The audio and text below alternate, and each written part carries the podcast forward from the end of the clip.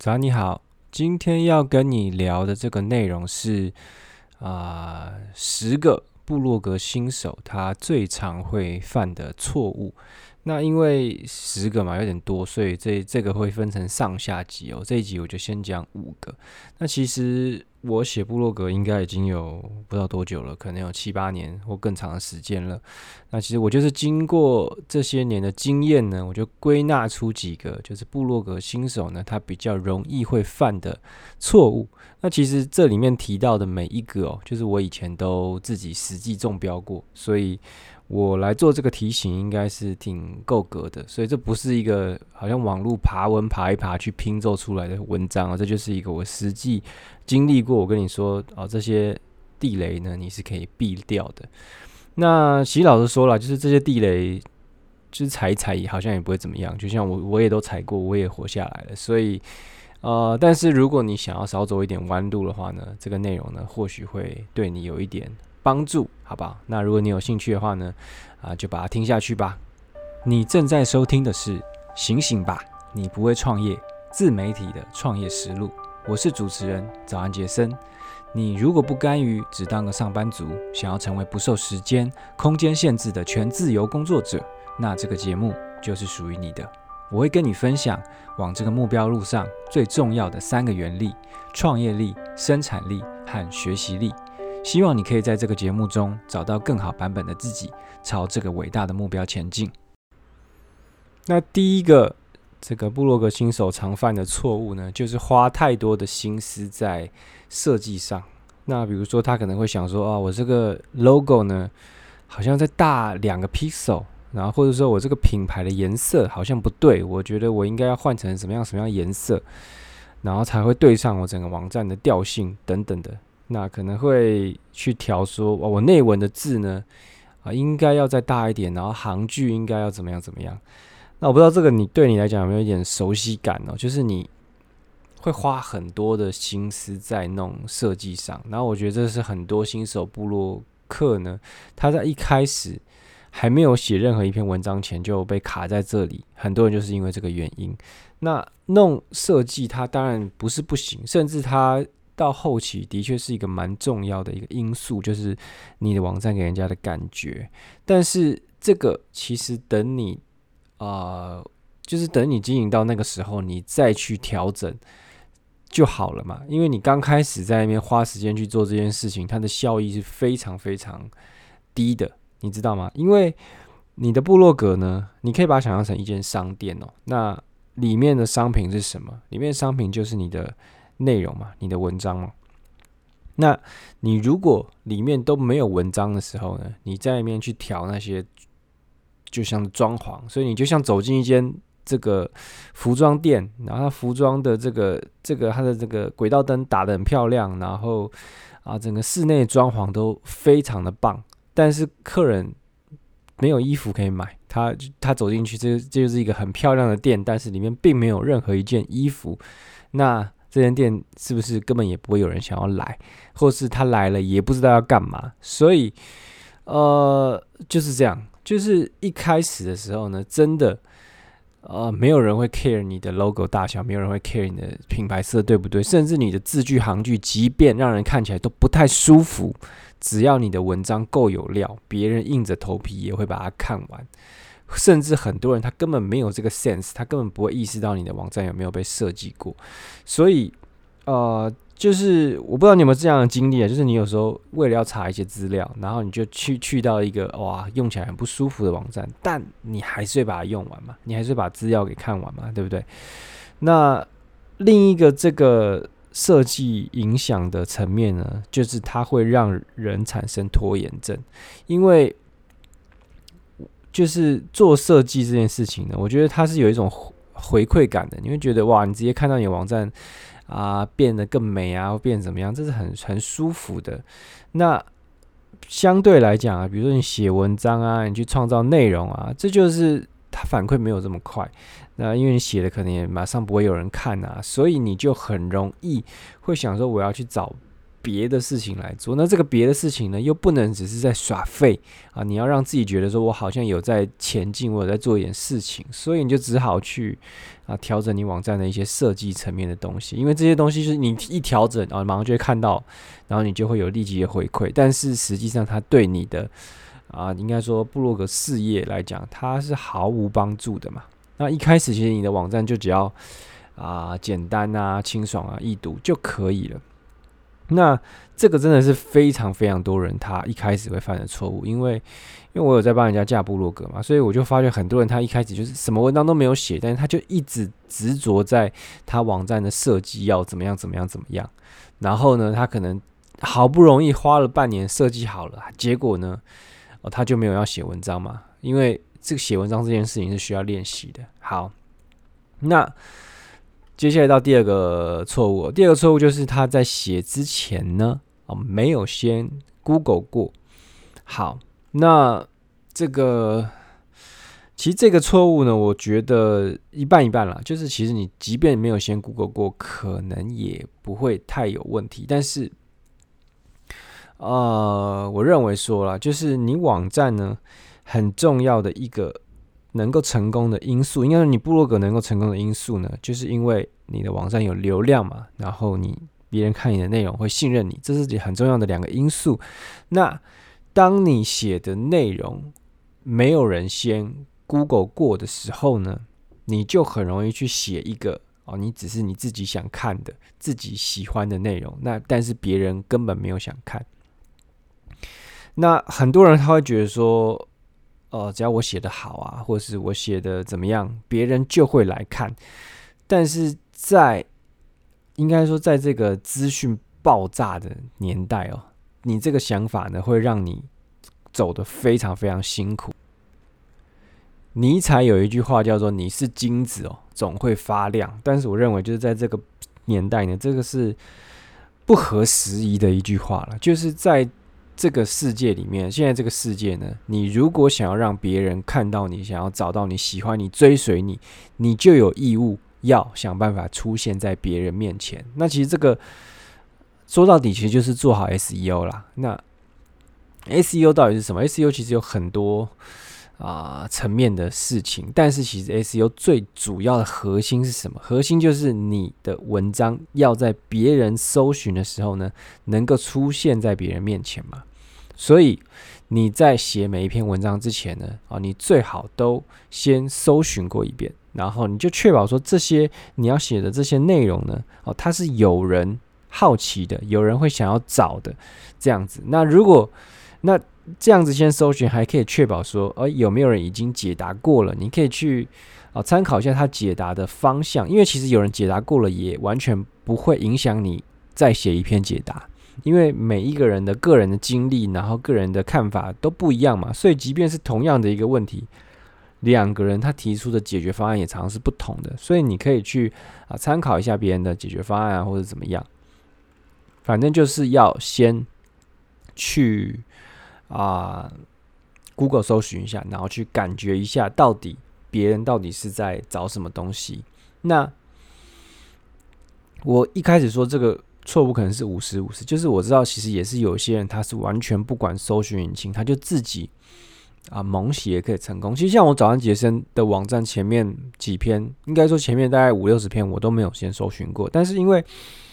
我对这个领域是蛮熟悉的，所以我有想到一些问题的时候呢，我都会觉得说，哦，这个一定是有人在搜寻。然后我以前也常常在做。啊，SEO 的东西，所以我就会有一个直觉啦。就当你做到一个程度的时候，你就会有，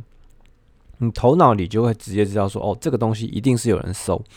但是你一开始的时候，如果你没有这样的一个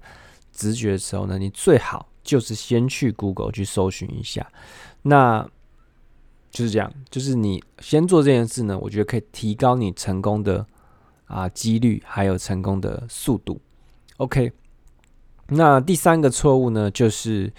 啊，这个部落客本身呢，他太在意自己，而非读者。那很多人他一开始在写的时候呢，他都会去写一些自己生活的流水账啊，或是一些小体悟啊，或是一些自我成长的自我提醒等等，然后就觉得这个对他自己很有帮助。那如果你的部落格本来就是写来反思的，你本来就写来孤芳自赏的，那当然没问题嘛。但如果你是希望把部落格当成你的啊，可能是一个无风险创业，或是当你的第二个事业，或当你的下班的创这个副业的话呢，你就必须要改变这样的一个思维，你必须要改变自己写作的方向。这边就是有一个很重要的一句话，就是当你帮助足够多的人，你就会得到你想要的。那其实这个道理是非常非常简单的，就是你去想想看，如果有一群人他都实际被你帮助过，然后获得他想要得到的东西。那他们有什么可能会不愿意付钱给你，或是不愿意给你你想要的东西，对不对？这是非常简单的一个道理，但是我觉得呃需要一点点时间来领悟，因为我一开始其实也没有完全的参透，然后我有时候会觉得呃要帮助别人好好累哦，然后讨厌的人有很多，常常会就是空伸手牌，然后受帮助也不知道感恩这样子，但是其实。你会这样想，就是因为你帮助的人还不够多，因为呃，应该是说知道感恩的人也很多，那不知感恩的人当然也有，所以就是因为你帮助的人还不够多，所以你才会觉得好像你都在做白工啊，或者怎么样的。OK，所以如果你想要在这个啊部落格啊，或者是自媒体的这个世界成功，你就必须要接受这个真理哦，就是施比受。更有福，就是你必须要怎么讲？人家都说这个最好的 content 是什么？最好的 content 就是 over deliver，就是你超出观众期待的去给予他们免费的内容的时候呢，你通常就会得到很好的回报，因为啊，他们就觉得哇，这个东西也太棒了吧？为什么你可以免费给我？然后你是不是还有更好的东西？怎样怎样怎样？OK，所以你不应该太把你的这个。啊，内容的重心放在自己，你应该要把重点放在这个 target audience 目标族群的身上。你要去想想，他们到底会需要哪些资讯，然后什么样的工具可以啊帮助到他们，或者是我给他们什么样的想法呢？可以给他们去启发。那因为这世界上的人呢，没办法，就是我们的基因里面呢，其实就是比较在意自己的嘛。你比较在意你自己，你的粉丝呢，或是你的读者呢，哦，他。也是比较在意他自己，所以他来看你的东西呢，就是为了要改变他自己的生活。他要，他要从他，他要从你这边获得什么东西来改变他自己。所以，你如果都在讲你自己的事情，是大家是不会想看的。就是刚开始。绝对不会有人想要看这些东西。等你真正开始有点影响力之后呢，或许有人会想要看你的一些私生活或者你的一些个人思想的启发啦。那一开始绝对不会有人想要看这些东西。OK，那也不是说完全不能够分享自己的的事情，因为这应该是说一个比例问题。然后创作者他本来就是需要有一些嗯，怎么讲，自我反思的机会来。维持你的这个创作的灵魂，然后应该是说，如果你就是很喜欢写这些东西，你还是应该继续写，因为创作者自己也要照顾好自己，你有才有能力再去啊创造好的内容去帮助别人嘛。所以你如果本身就是还是有一些东西很想要创作，那读者即便不喜欢看，你还是应该要继续写，因为这个东西就是保护你。啊，最珍贵那个想要创作的心，因为如果你都在一直为别人创作，你到最后一定会觉得哇，好像工作，那我还不如去找别的工作，对不对？好，那部落格问题的错误的第四个呢，就是这个主题啊太大。那这个是这也是非常多新手一开始一定会面临到的问题哦，就像是。啊、呃，可能会有很多人看说这个，比如说像市场先生啊，或是股癌啊什么，你就发现他们在讲这个理财、讲投资啊、都讲得很好，然后好像收了很多业配之类的，就觉得我也要进来啊这个地方来发大财。结果呢，啊进来写一写，就发现哎，怎么都没有人看。那其实像是股癌啊，或是像是市场先生啊这种，他其实已经扩散到，就是即便没有在看投资理财人都会知道他们的这种人呢，啊，他们通常啊都已经深耕很久了，或是啊他们真的有非常厉害的专业知识，所以他可以在一开始就啊获得非常高的声量哦。那这样讲啊，就是你同样是讲个人理财，其实市场先生他的内容，嗯，应该说有深有浅。那你有可能去写一个跟市场内市场先生完全一模一样的内容，可能就只讲说啊，比如说你的薪水要分成啊六个罐罐去理财，好像这样的东西，就是可能很多人在讲。那这个同样的文章呢出来之后呢，读者呢会选择去看市场先生，也会选择相信市场先生。Google 也会把市场先生的文章放在你的前面，因为他的网站权重就是比你重嘛。所以你就是没有机会嘛？因为读者 Google 任何人都站在他那一边，为什么人家要来读你？对不对？因为因为你就是还太菜了嘛。你太菜的话呢，你就不可能在这些大到不能那么大的主题里面去获胜嘛。然后呃，像不只是理财了，还有什么健身啊，或者是英文学习啊、啊减肥啊这些，其实都是。大到不能再大的主题，但还是很多人我想要冲进来。那除了已经有很多怎么讲很知名的一些内容创作者已经站好位置之外呢，其实还有很多。就是厉害的人想要进来分一杯羹，比如说医生啊，比如说营养专业营养师哦，他们可能都会进来想要来分食这个健身或减肥这一块。那当这么多厉害人进来的时候，你觉得你有什么优势？如果你不是一个啊有这些专业知识的人，你觉得你有办法在这片红海中啊存活吗？对不对？我觉得是很难的，所以。呃，如果你真的就是你的，你真的就是很想写减肥，你真的很想写健身的话，到底可以怎么办？那这些内容它之所以可以这么行，就是因为它的市场够大，它看的人非常非常的多。所以其实你你真的很喜欢这个内容的话呢，其实一样是可以跳进来，只是你必须要换一个啊角度，你必须要挑一个相对小一点的子主题来写。比如说，你如果想要写减肥的话呢，你一开始就应该要先写，比如说先写间歇性断食，然后或者写啊低碳饮食啊碳循环，或者是生酮饮食，挑其中一种饮食方法，然后把它写的写到别人那种写很大主题的人写不到的这个精细的程度，因为你知道，像是这种啊，他如果已经是一个很大的一个营养部落客，他。通常不会花那么多心力在谈单一个饮食法，把它谈得那么深。为什么？因为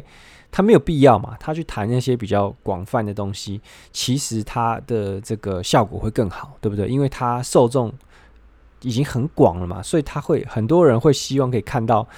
啊、怎么讲更。贴近一般人会想看的内容，但你去写这个什么低碳饮食啊，去写间歇式断食，或者你去写生酮的时候，他就是去服务一些很特定一群小的人。那这个很特定小的人呢，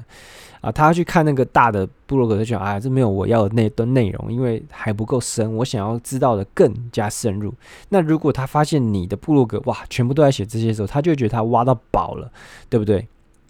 他就会觉得哇，这个地方。啊，有真正我需要的东西，那这群人呢，他就会变成你的比较始终的读者。那等到你累积越来越多这些人之后呢，啊，你就开始可以扩散出去，开始可以把你的主题扩大。那很多你现在市面上看到的大大呢，其实它都是这样子，它就是先从很小的一个主题开始写，然后慢慢的就做扩大、扩大、扩大、扩大这样子。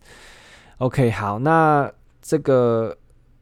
接下来就是来讲第五个部落格常见的错误，就是什么都想写。那其实跟上一个上一趴其实蛮像的，就是会有很多人会跟我说什么他的兴趣很多元啊，就是他可能啊他又想写这个篮球啊，又想写旅游啊，又想写美食啊，又想写摄影啊，他就觉得他自己的兴趣很多元，他觉得读者应该要啊、更认识他，还有希望让很多不同兴趣的读者呢都可以在这边。哦，获得他想要的东西。那我就必须要送给就是这些人一句话，就是约束是一种艺术，特别是在部落格还有自媒体的世界里更是这样。那我懂你，就是那个想要让别人知道你多才多艺的那颗心啦。但是大家的时间其实是非常宝贵的，然后因为现在资讯很爆炸嘛，所以大家他每天看到的人可能非常非常的多，所以他根本没有空去研究你到底多么有才。大家更介意的事情是